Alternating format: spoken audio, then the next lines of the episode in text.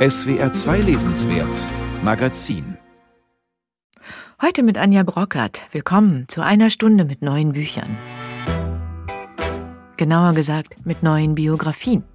Paul Auster hat eine geschrieben über einen Schriftsteller, der fürs Schreiben brannte und ganz jung gestorben ist. Stephen Crane, amerikanischer Klassiker mit einem bewegten Leben.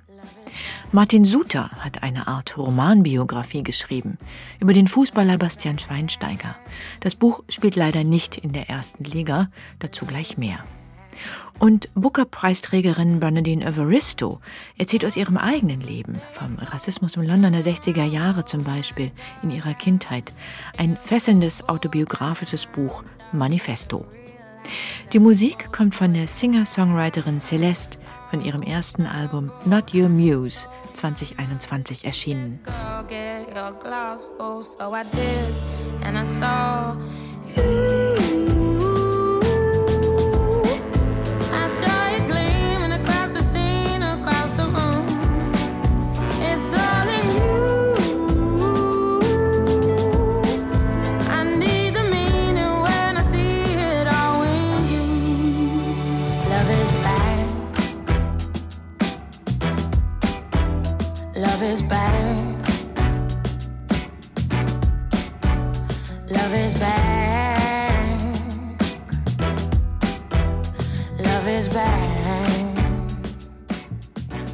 Eines der interessantesten Bücher, das ich im letzten Jahr gelesen habe, war der Roman Mädchenfrau etc. von der britischen Autorin Bernadine Evaristo. Sie erzählt darin von schwarzen Frauen verschiedener Generationen in Großbritannien, von Sex und Gender, Kunst, Queerness und Feminismus. Sie leuchtet in verschiedene Milieus und das alles sehr gegenwärtig, sprachlich sprühend und voller Witz und Wärme. Als erste schwarze Frau hat Evaristo 2019 den Booker Prize bekommen und als erste schwarze Frau ist sie seit diesem Jahr Präsidentin der Royal Society of Literature in England. Auf Deutsch gab es nur diesen einen Roman von Evaristo bislang, aber gestern ist ihr Band Manifesto bei uns erschienen. Ein autobiografisches Buch, eine Selbsterkundung der 62-jährigen Autorin. Unsere Kritikerin Isabella Acucci hat ihn gelesen. Bernadine Evaristo beginnt ihren autobiografischen Text Manifesto, warum ich niemals aufgebe, mit der Schilderung ihrer Kindheit im London der 60er und 70er Jahre.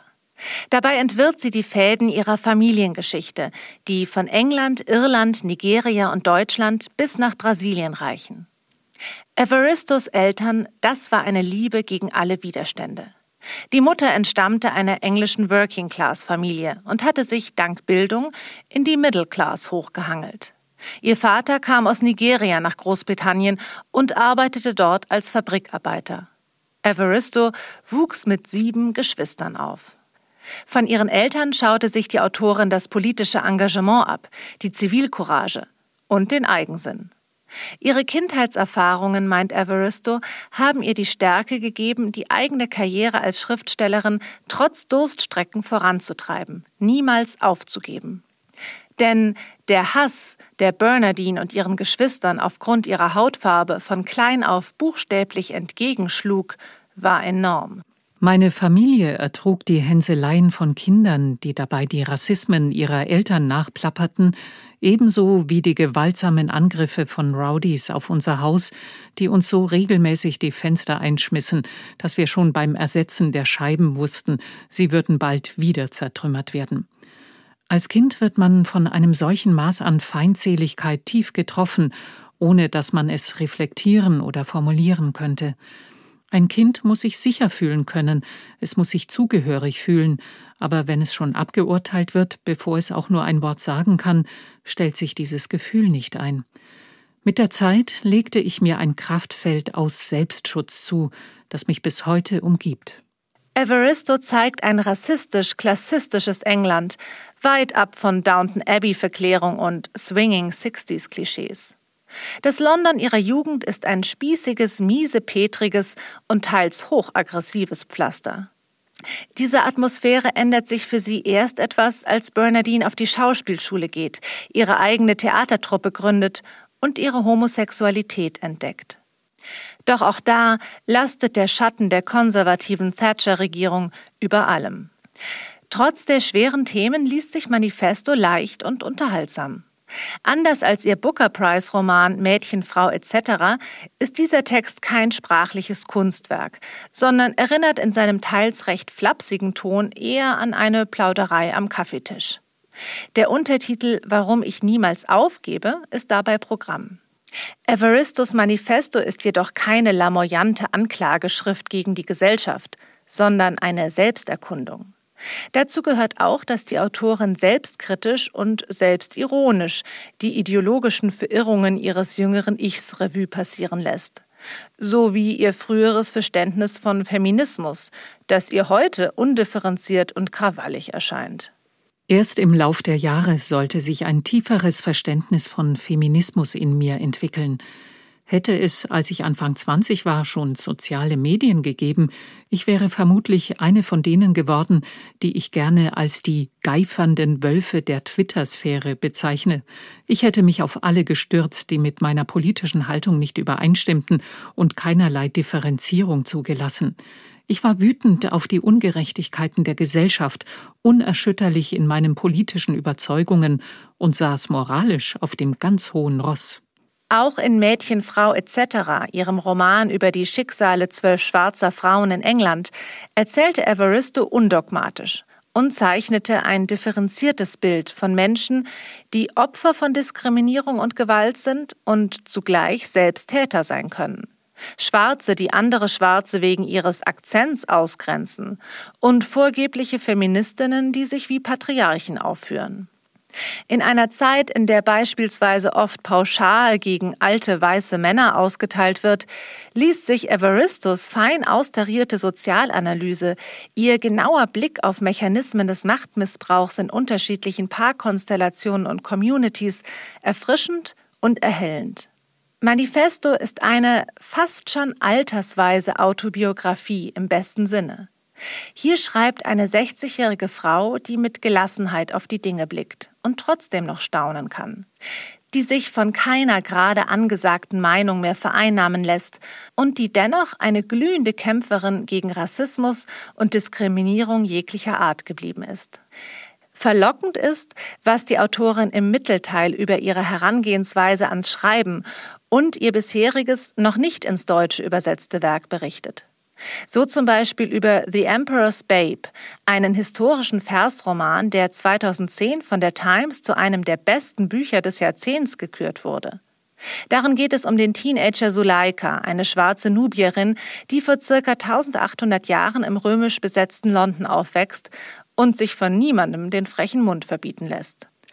Wie das dann klingt, zeigt ein kurzes Zitat, das Evaristo in Manifesto einbaut, von Tanja Handels gekonnt übersetzt. Dann kam ich für Benimmstunden zu einer arroganten Römerbitch. Ich lernte reden, essen, furzen, mein Amo Amas Amat runterbeten und mein Plebejer Nachfahren kreolisch in die Tonne treten. Suleika accepta est. Suleika delicata est. Suleika scheiß Musterkind vom Dienst ist. Ich aber wollte Mosaike schaffen, die Stadt aus Glas und Glitzersteinen legen. Doch nein, numquam, strengstens verboten. Ganz klar, es gibt noch viel Spannendes von Evaristo zu entdecken. Hoffentlich bald auch in deutscher Übersetzung. Isabella Acucci war das über Bernardine Evaristos Buch Manifesto, warum ich niemals aufgebe, übersetzt von Tanja Handels aus dem Tropenverlag. Der Roman von Bernardine Evaristo, Mädchenfrau etc., läuft gerade in SWR 2 als Lesung in Fortsetzung folgt. Und falls Sie noch nicht reingehört haben, kommt hier als Appetizer ein kurzer Ausschnitt über Jas, eine der jungen Frauen in diesem Roman. Jas hat geglaubt, sie würde an der Uni ein bisschen Romantik finden, einen netten Mann auf Augenhöhe, der nicht porthässlich ist und größer als sie. Grundvoraussetzung. Einen, an den sie sich am Samstagabend kuscheln und mit dem sie den Sonntagvormittag im Bett verbringen kann, während sie den New Yorker, den Observer, Galdem, The Root, Atlantic oder The Grio checkt, für die sie eines Tages schreiben wird. Leider hat Mam diesbezüglich deutlich mehr drauf und gilt im Lesbenuniversum sogar als richtig heiß. Ihre Freundinnen du jour, wie Dad sagen würde, Hey, wozu Englisch reden, wenn man Französisch kann? Sind zwei Weiße, Dolores und Jackie.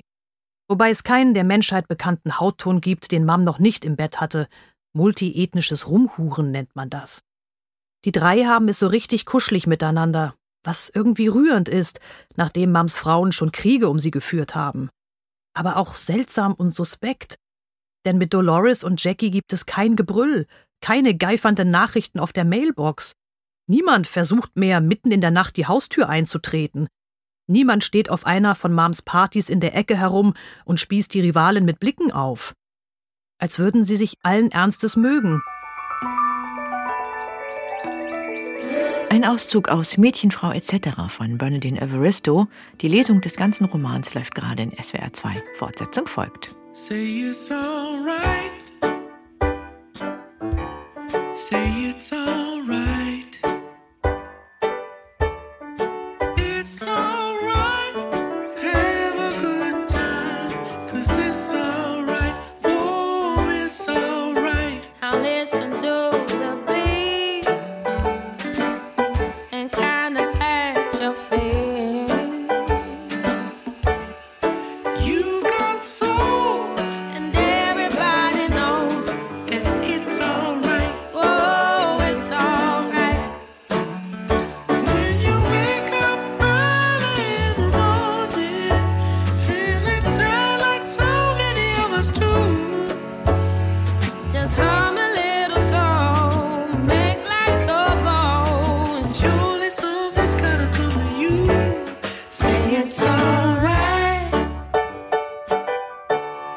Say it's alright.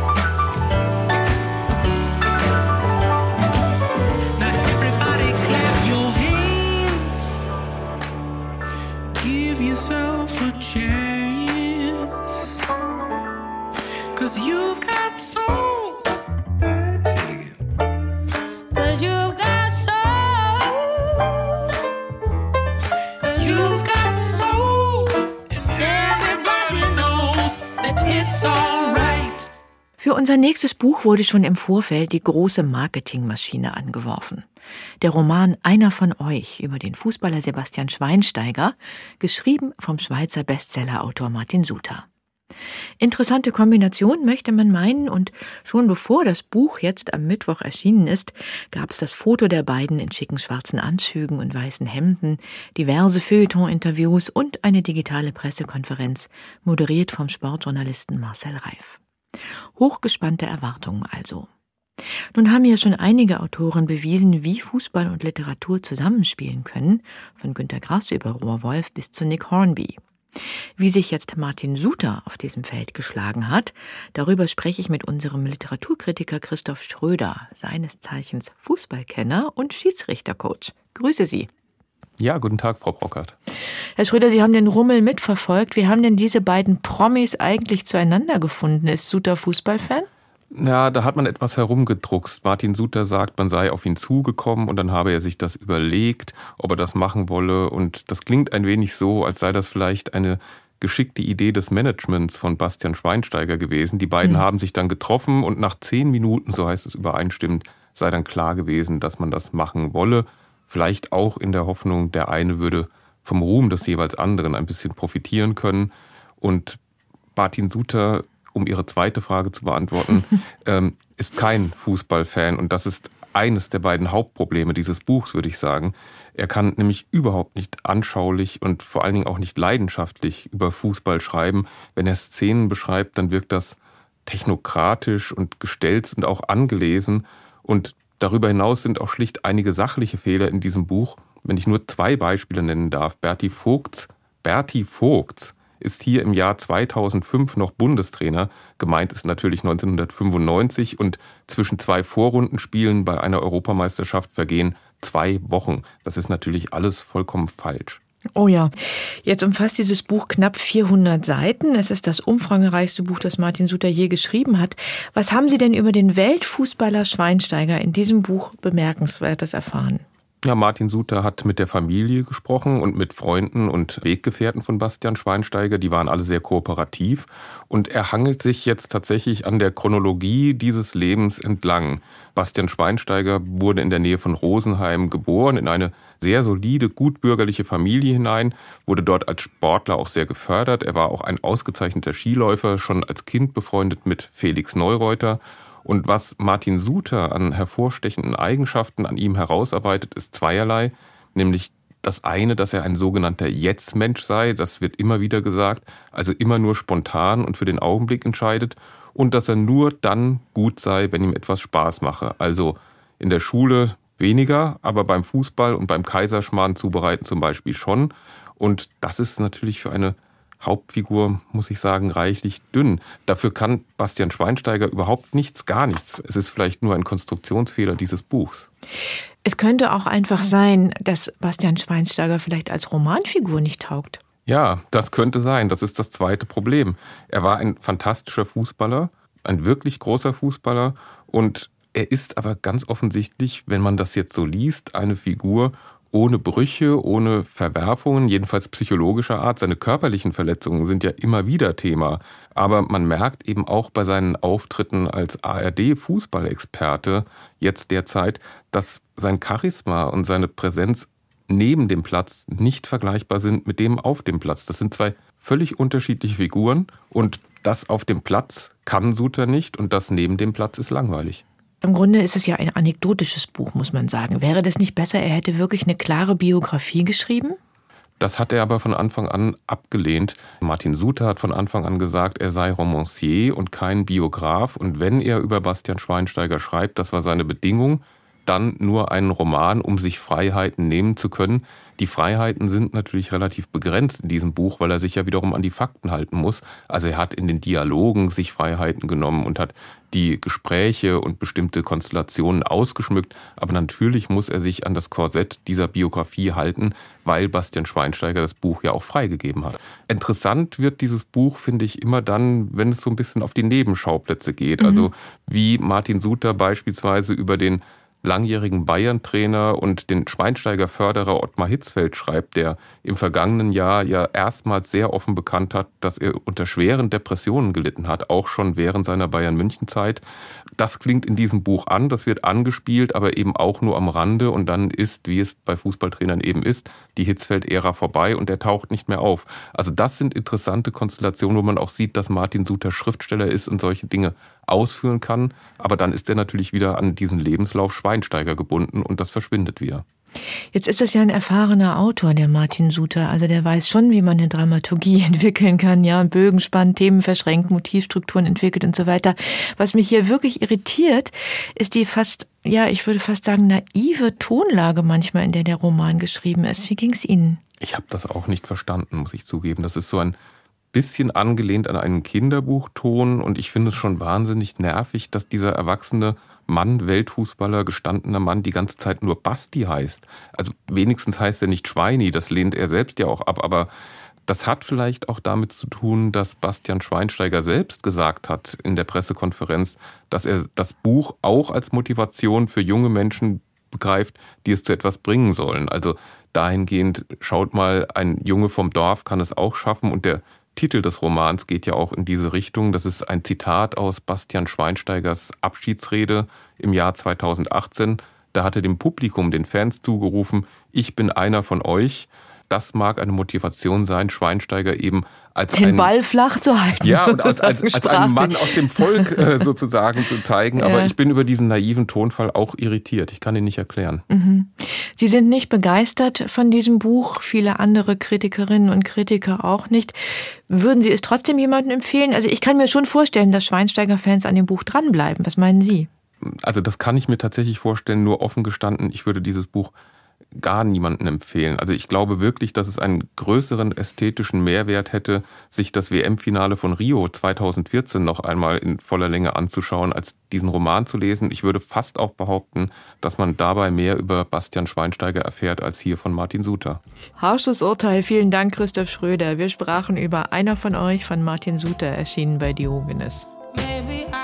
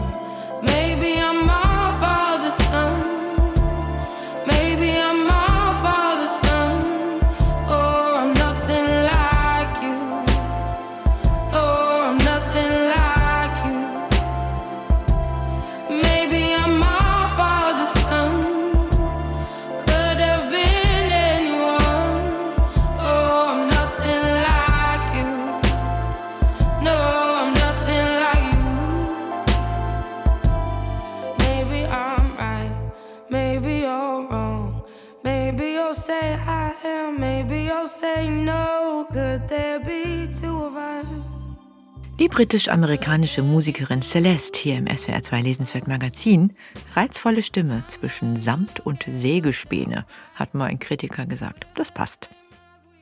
In diesen kalten und durch Corona abgebremsten Tagen heißt es am besten ab aufs Sofa mit einem dicken Buch. Und das kann ja durchaus auch mal wieder ein Klassiker sein. Der Schriftsteller John von Düffel hat da einen persönlichen Tipp für Sie. Ich empfehle tatsächlich, das ist zwar eine etwas toxische Empfehlung, Moby Dick von Herman Melville.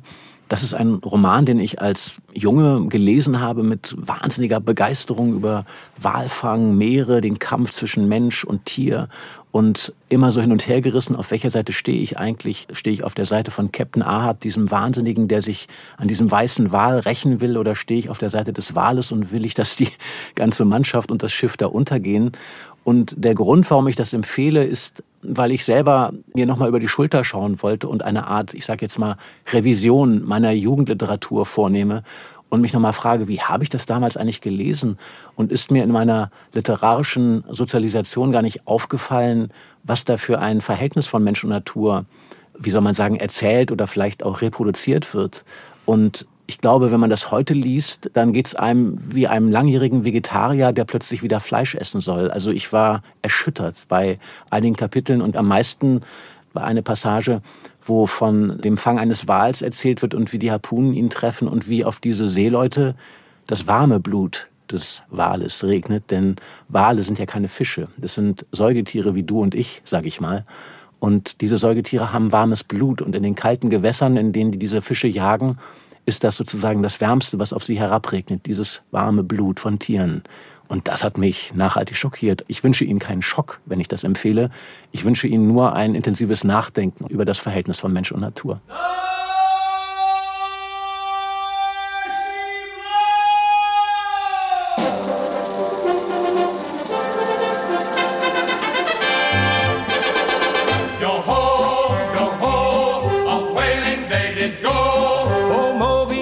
So big and slick, there was never such a whale. Never such a whale. He'd sink a ship with the slightest flip of his mighty, mighty tail. Mighty, mighty tail.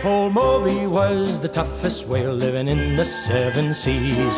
His breath was like an icy gale that could make a man's blood freeze. Tis said this whale of purest white, with heart as black as coal, was always in a mood to fight, for the devil had his soul.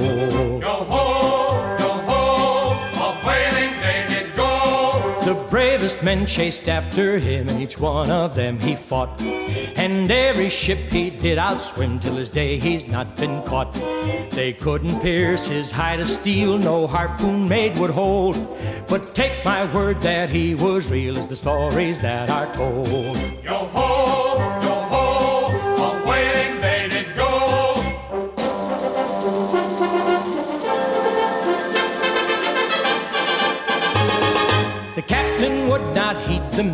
the crew was tired and worn. No sailing man should fight his fate for a whale so scarred and torn. This kind of man won't be denied once on the briny deep, and that is why the captain died way out where he lies asleep. Yo ho, yo ho, Ein Moby Dick Song von Frankie Lane and the Starlighters aus dem Jahr 1955. Nächste Woche wird der Schriftsteller Paul Auster 75 Jahre alt und pünktlich zum Geburtstag gibt es jetzt ein neues Buch von ihm auf Deutsch. In Flammen. Eine Biografie des Schriftstellers Stephen Crane, Klassiker der modernen amerikanischen Literatur. Crane war Erzähler, Reporter und Poet. 1895 erschien sein berühmter Bürgerkriegsroman Die rote Tapferkeitsmedaille. Cranes Leben war bewegt, aber kurz. Er starb mit 29 in Badenweiler an Tuberkulose. Mit diesem fürs Schreiben entflammten Mann und seinem umfangreichen Werk hat sich jetzt also Paul Auster noch einmal befasst in einer ebenfalls umfangreichen biografischen Hommage, 1200 Seiten stark. Eberhard Falke stellt sie vor. Stephen Crane war ein faszinierender Schriftsteller und ein bemerkenswerter Mensch. Zugleich umgab ihn eine düstere Aura, nicht so schaurig wie die von Edgar Allan Poe, aber doch vom Verhängnis bestimmt. Als er im Jahr 1900 starb, hatte er seinen 29. Geburtstag noch vor sich. Dennoch konnte er schon auf ein umfangreiches Werk zurückblicken. An Bewunderern unter Kennern und Schriftstellerkollegen fehlte es nicht, aber der Erfolg beim großen Publikum blieb aus. Die Tretmühle des ständigen Kampfes ums finanzielle Überleben prägte sein Schicksal. Erst eine neue Generation junger Schriftsteller wie Ernest Hemingway hob Stephen Crane in den 1920er Jahren auf den Thron eines ruhmreichen Pioniers der amerikanischen Moderne. Dieser Ehrenplatz gehört ihm nach wie vor. Er ist heute keineswegs vergessen, weder in der Wissenschaft noch auf dem Buchmarkt. Trotzdem kam der New Yorker Schriftsteller Paul Auster zu dem Schluss, dass das Nachleben von Stephen Crane dringend seiner Unterstützung bedürfe. Ich habe den Eindruck, Crane befinde sich nur noch in den Händen von Spezialisten, während das unsichtbare Heer der sogenannten Durchschnittsleser Crane nicht mehr kennt. Wäre es anders, wäre ich nie auf die Idee gekommen, dieses Buch zu schreiben. Burning Boy hat Auster seine Crane-Monographie überschrieben. Der deutsche Titel ist noch etwas feuriger geraten. Er lautet In Flammen. Leben und Werk von Stephen Crane. Auf neue Forschungsergebnisse oder Erkenntnisse war der New Yorker Schriftsteller nicht aus. Bei der Rekonstruktion von Cranes Lebenslauf stützt er sich auf vorliegende Biografien, Briefe und Zeitzeugenaussagen. Wenn es jedoch um Cranes Werk geht, vertieft er sich unter Aufbietung zahlreicher und langer Zitate in ein gründliches Referieren und Ausdeuten der Texte, bei dem keine Nuance, die ihm erwähnenswert erscheint, unkommentiert bleibt. Über Cranes legendären Roman Die rote Tapferkeitsmedaille schreibt Auster Der berühmteste Kriegsroman unserer Literatur ist weniger ein Buch über den Krieg als vielmehr eine Studie über die Auswirkungen von Krieg auf einen unreifen jungen Mann. Ein Werk, das Crane selbst im Rückblick ein psychologisches Porträt der Angst nennen sollte. Crane interessierte sich wenig für die großen Zusammenhänge von Politik und Gesellschaft. Ihm ging es vor allem darum, zu beschreiben, was die Menschen empfanden und wie sie handelten.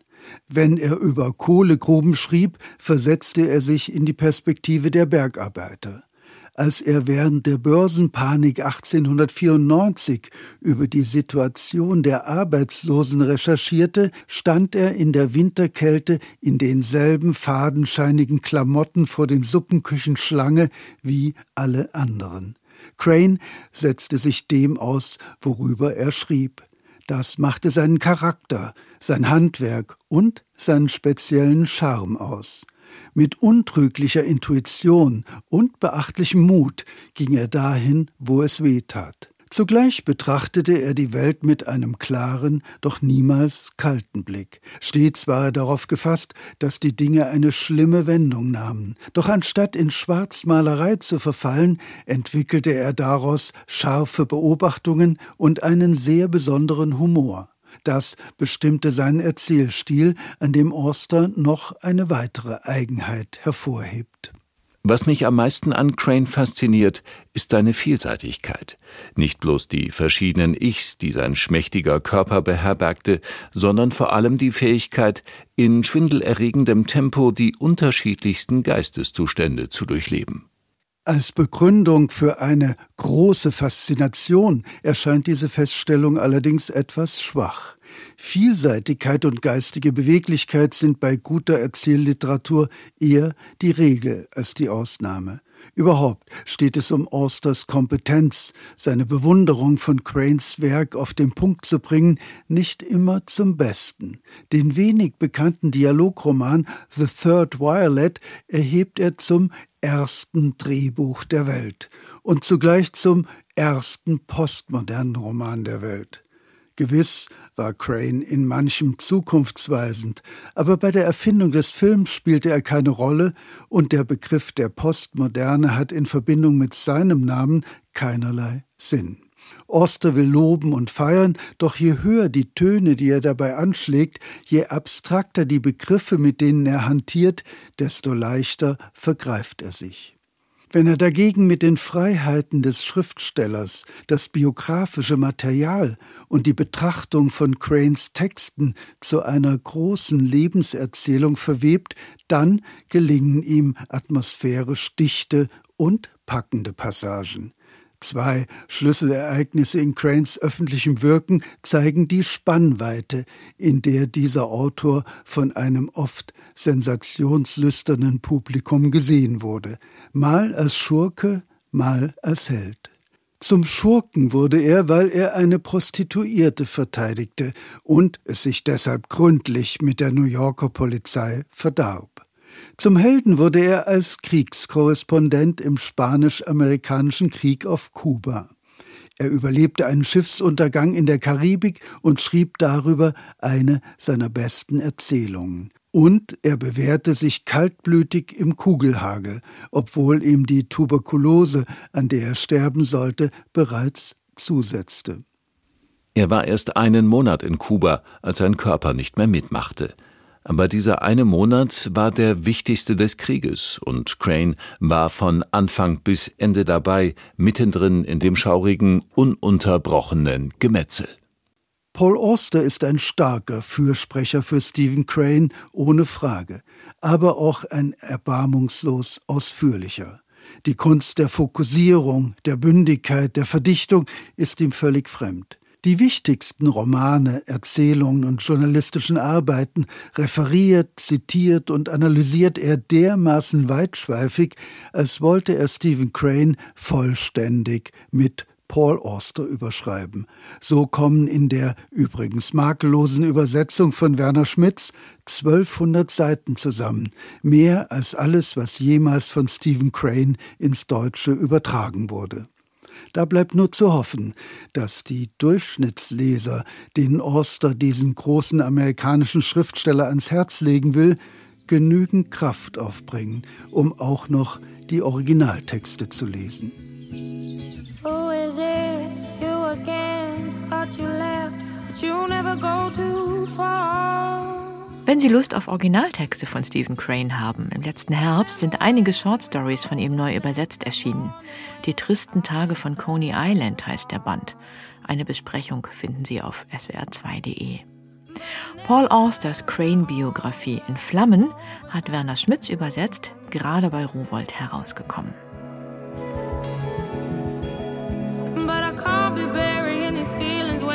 the best thing that I ever felt.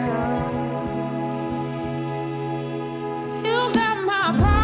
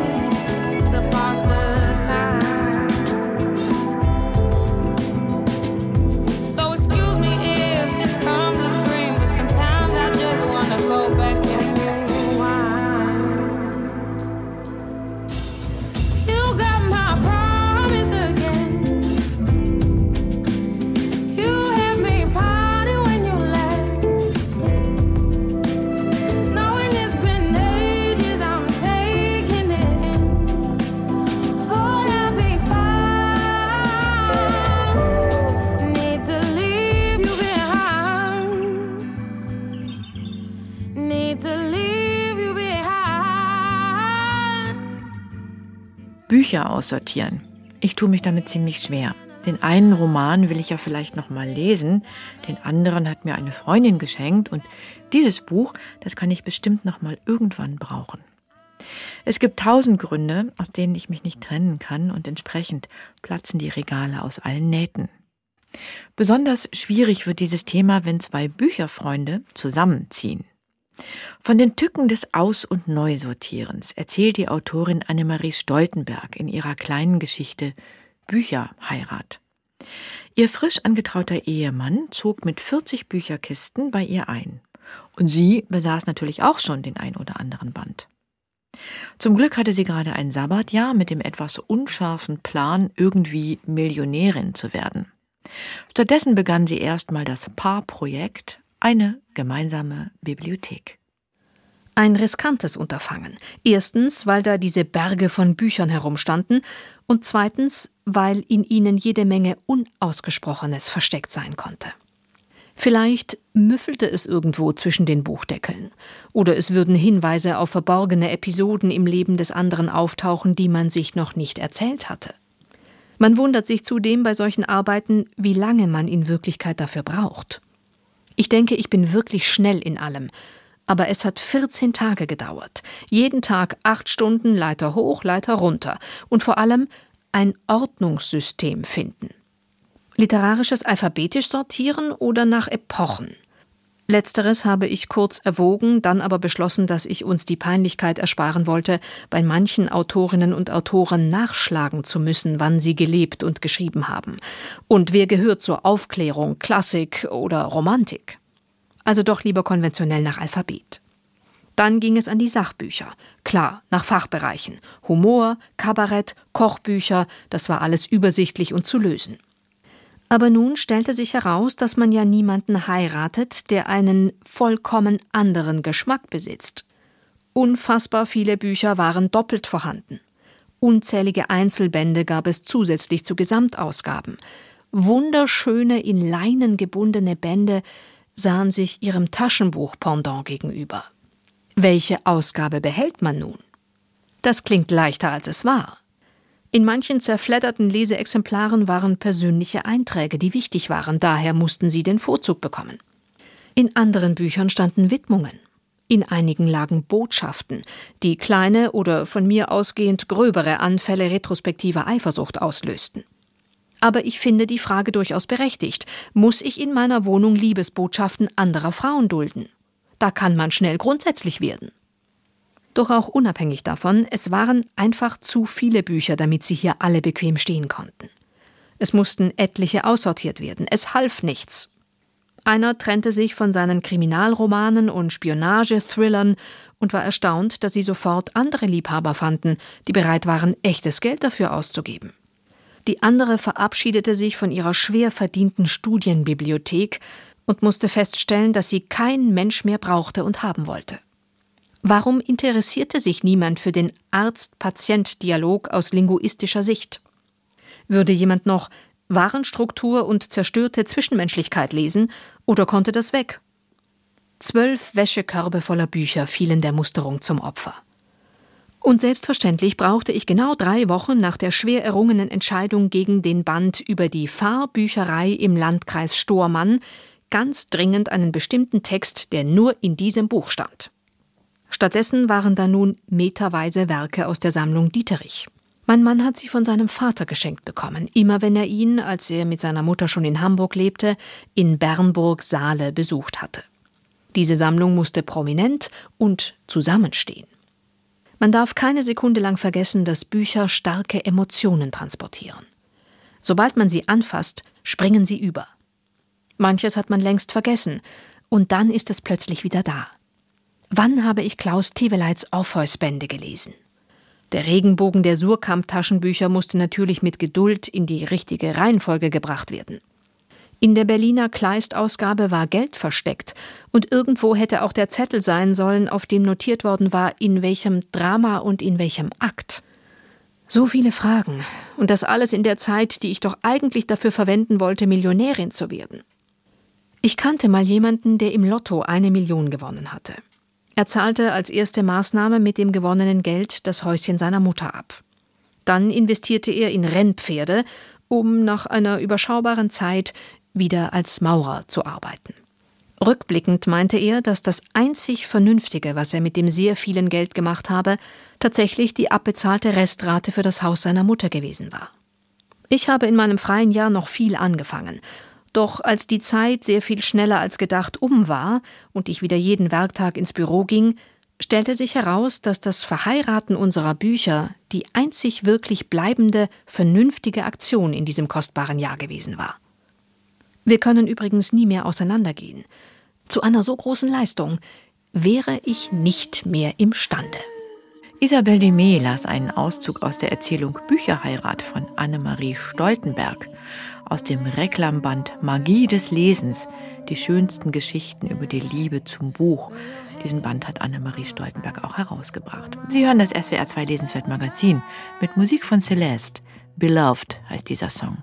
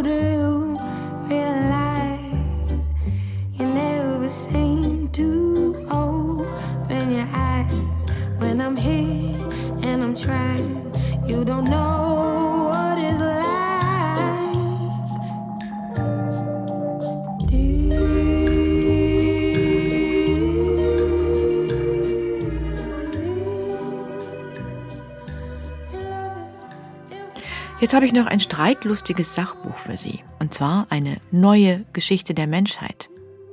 Es ist das letzte Buch des Anthropologen David Graeber, der 2020 verstorben ist. Er hat es zusammen mit dem Archäologen David Wengrow geschrieben.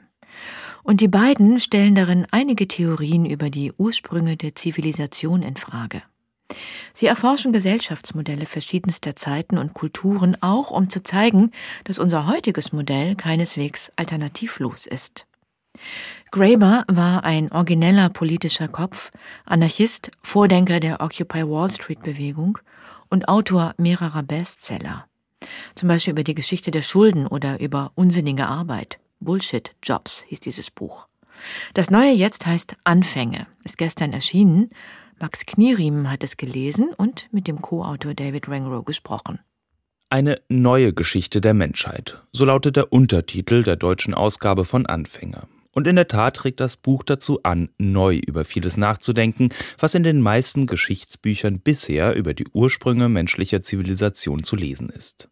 Der Anthropologe David Graeber und der Archäologe David Wengrow entkräften anhand jüngerer Forschungsbefunde ihrer Disziplinen viele gängige Theorien zur Entstehung von Zivilisationen und setzen ihnen eigene, oft überraschende Thesen entgegen. Sie beginnen dabei mit der Grundlage der modernen politischen Theorie, der europäischen Philosophie der Aufklärung. Diese sei, so Graeber und Wengrow, an vielen Stellen das Ergebnis des Kontakts europäischer Eroberer mit Ideen aus indigenen amerikanischen Gesellschaft.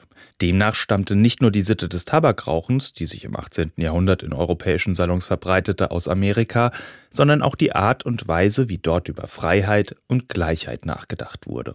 David Wengrow. There is certainly a, a, long history of egalitarian movements within Europe itself, although they're not necessarily es gibt sicher eine lange Geschichte egalitärer Bewegungen in Europa selbst, obwohl sie nie wirklich dominant oder sehr erfolgreich waren. Was sich aus dem Zusammentreffen mit den Amerikas entwickelt, ist etwas ganz anderes. Es ist der Schock, ganzen kulturellen Systemen zu begegnen, die auf den Prinzipien der Freiheit und Gleichheit aufbauen. Für die Europäer bedeutete das einen großen Schock und eine Überraschung, die großen Einfluss hatte. Uh, Noch größer dürfte der Schock für indigene Amerikaner über den Umgang der Europäer untereinander gewesen sein, vermuten die Autoren. Die vielen mehr oder weniger edlen Wilden, die in den Werken Diderots, Voltaires oder Montesquieus das europäische Gesellschaftssystem in Frage stellen, waren zwar imaginäre Sockenpuppen, beruhten aber auf realen Vorbildern. Eingehend befassen sich Graeber und Wengrow mit dem indigenen Anführer und Diplomaten Kondiaronk, der von Amerika aus auch nach Europa reiste. Überliefert ist unter anderem ein Streitgespräch Kondiaronks mit einem französischen Baron namens Louis Armand de Lomdars. Ich denke seit sechs Jahren über den Zustand der europäischen Gesellschaft nach und finde das Handeln der Menschen dort noch immer in allen Bereichen unmenschlich. Ich bin der Überzeugung, dass sich dies auch nicht ändern wird, solange ihr an eurer Unterscheidung zwischen mein und dein festhaltet. Das erinnert stark an Jean-Jacques Rousseaus Argumentation rund 50 Jahre später in seinem Diskurs über die Ungleichheit, wo der Zaun zur Abgrenzung von Eigentum als Wurzel allen Übels benannt wird. Aber noch spannender als Rousseaus Antwort finden Graeber und Renworth die Frage, warum eine Institution des Ancien Regime wie die Akademie de Dijon die Preisfrage nach dem Ursprung der Ungleichheit überhaupt gestellt hat. Offenbar hatten amerikanische Sichtweisen auf Europa, wie die von Kondiaronk, den europäischen Diskurs in Bewegung gebracht. Europäische Historiker haben gewöhnlich über die Aufklärung als etwas geschrieben, was im Grunde aus Europa kommt, aus einer innereuropäischen Diskussion zwischen Europäern. Im Buch haben wir den Blick auf die Frontier gerichtet, auf die nordamerikanischen Kolonien. Und was wir dort gefunden haben, hat uns wirklich überrascht nämlich eine substanzielle Kritik am politischen System der Kolonialisten, zuerst formuliert von indigenen Amerikanern. Eine Kritik, die schließlich als Aufklärungsphilosophie ins europäische Bewusstsein einsickerte. Für Graeber und Wengrow ist es kein Zufall, dass dieser indigen-amerikanische Einfluss weitgehend in Vergessenheit geraten ist.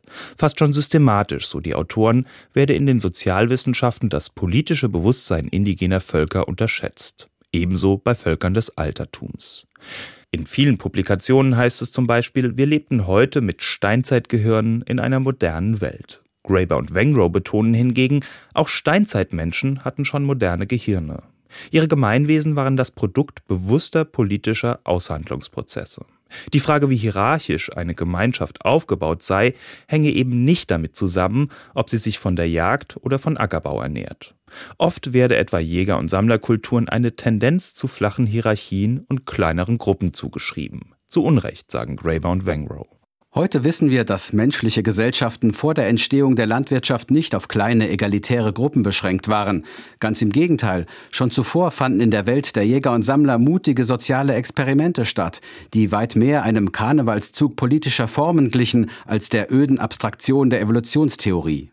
In ihrem Buch Anfänge lassen Graeber und Wengrow auf knapp 600 Seiten zumindest einen Teil dieses Umzugs passieren. Sie liefern eine politische Ideengeschichte längst ausgestorbener indigener Gemeinschaften an der nordamerikanischen Westküste und zeigen auf, wie die antiken Völker des Mittleren Ostens Landwirtschaft lange, trotz nachweisbar guter Kenntnisse, bestenfalls als Hobby betrieben. Und sie diskutieren die Anfänge von Staatlichkeit unter anderem anhand des Alten Reichs in Ägypten. Schließlich entwickeln sie ihre eigene Theorie zur Entstehung von Staaten. Aus drei Grundpfeilern entwickelt sich für sie staatliche Macht. Gewalt, Charisma und Bürokratie. Das Buch ist gleichzeitig ein mutiges Essay und ein detaillierter Forschungsbericht. An manchen Stellen liest es sich wie ein Pamphlet mit bissigen Seitenhieben gegenüber populären Historikern wie Jared Diamond oder Yuval Noah Harari. In guter angelsächsischer Tradition bedienen sich Graeber und Wengrow einer klaren, leicht verständlichen Sprache. Es ist anregend und vergnüglich, ihren häufig überraschenden Gedankengängen zu folgen. Beide Autoren stehen politisch weit links. David Graeber bezeichnete sich Zeit seines Lebens selbst als Anarchist. Sein und David Wengrows Ansatz bricht an vielen Stellen mit vorherrschenden Geschichtsbildern, die sich aus der materialistischen Tradition speisen, soziale Machtverhältnisse aus den Produktionsbedingungen abzuleiten. Genauso wenig wie irgendein Königreich der Antike alternativlos war, ist aus ihrer Perspektive heute der weltumspannende Kapitalismus alternativlos.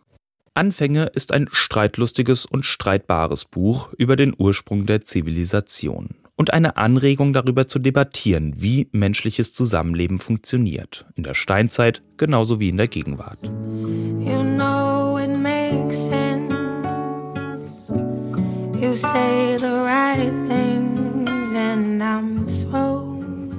Diese neue Geschichte der Menschheit wurde von Henning Dedekind, Helmut Dierlam und Andreas Thomsen übersetzt, bei Klett-Cotta erschienen. Die Angaben zu allen Büchern heute im SWR2 Lesenswert Magazin, die finden Sie auch nochmal auf swr2.de und die Beiträge im Lesenswert Podcast. Not Your Muse heißt das Album von Celeste, aus dem wir heute ein paar Songs gehört haben. Hier geht's jetzt gleich weiter mit SWR2 aktuell und dann dem Hörspiel am Sonntag. The Cat Inside von William S. Burroughs. Mein Name ist Anja Brockert und ich wünsche Ihnen noch einen schönen Sonntagabend mit SWR2. Tschüss. You stay like you were, I stay like I want, must be comfortable. Who wins, you win first, always comes with perks. Don't you want more? Sometimes we're drawn to things we cannot choose, ones we are bound to lose. No one ever knows where it's gonna go, but some goodbyes come with hellos. Goodbye and hello. So goodbye and hello, hello. So goodbye.